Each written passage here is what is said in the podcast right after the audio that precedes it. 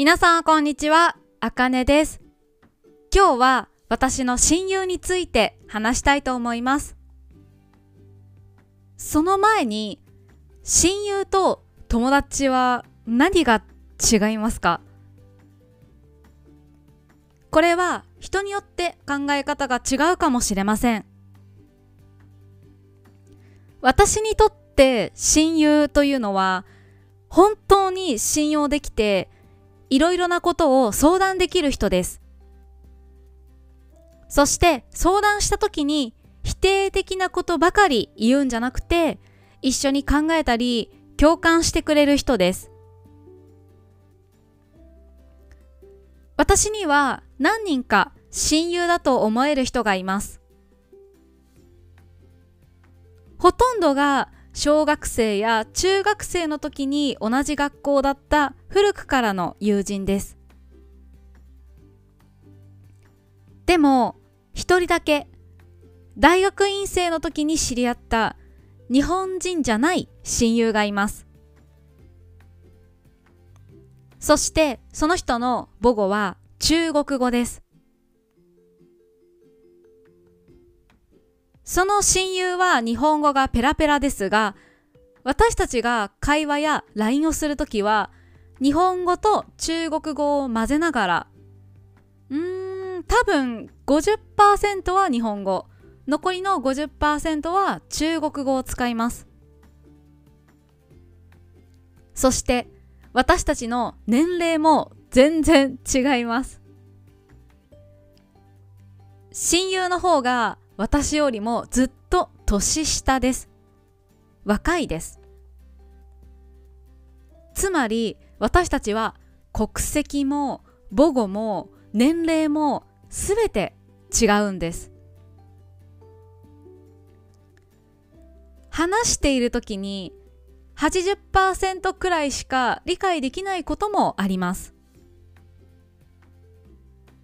でもその親友は私の考えを直接言わなくても察してくれたり私が何かをしてあげると必ずお礼の手紙を書いてくれます。察するというのは推測するという意味です。特に人の気持ちを推測するという時によく使います。私が言わなくても親友は私の考えていることを想像することができます。察することができます。そして一緒にいると明るい気持ちにさせてくれるしとても尊敬しています。相手が私のことを親友だと思っているかは分かりません。たとえ親友だと思われていなくてもうん私は全然気にしません。だって大事なのは自分が相手をどう思っているかでしょ？ですよね。私はその人を親友だと思っているから大切にしたいと思うしその人はすでに私を大切にしてくれているからそれで十分だと思います。私は友達や親友のバックグラウンドを気にしません。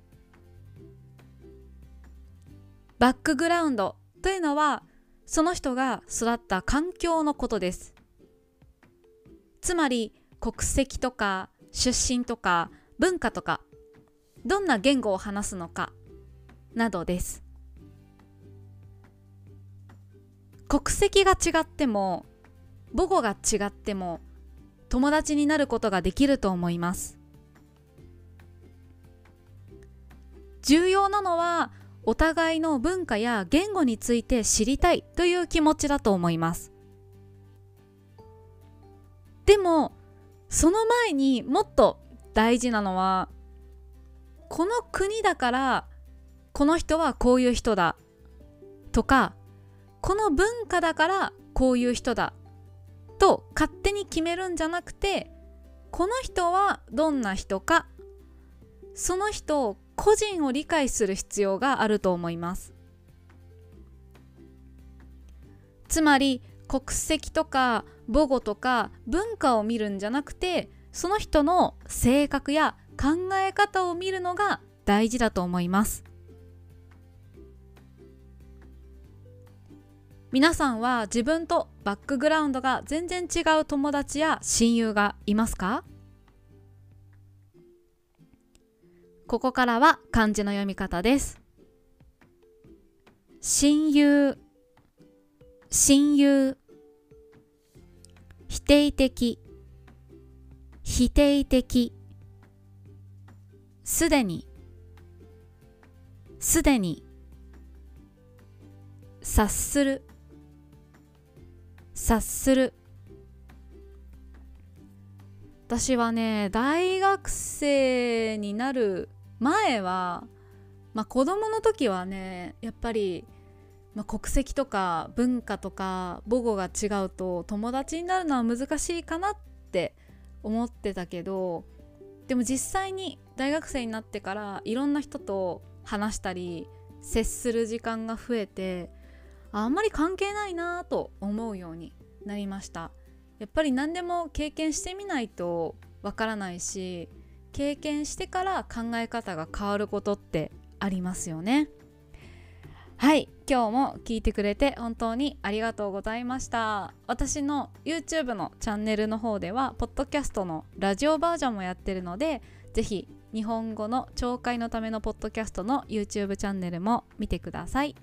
では今日はここまでにします。また来週。バイバイ。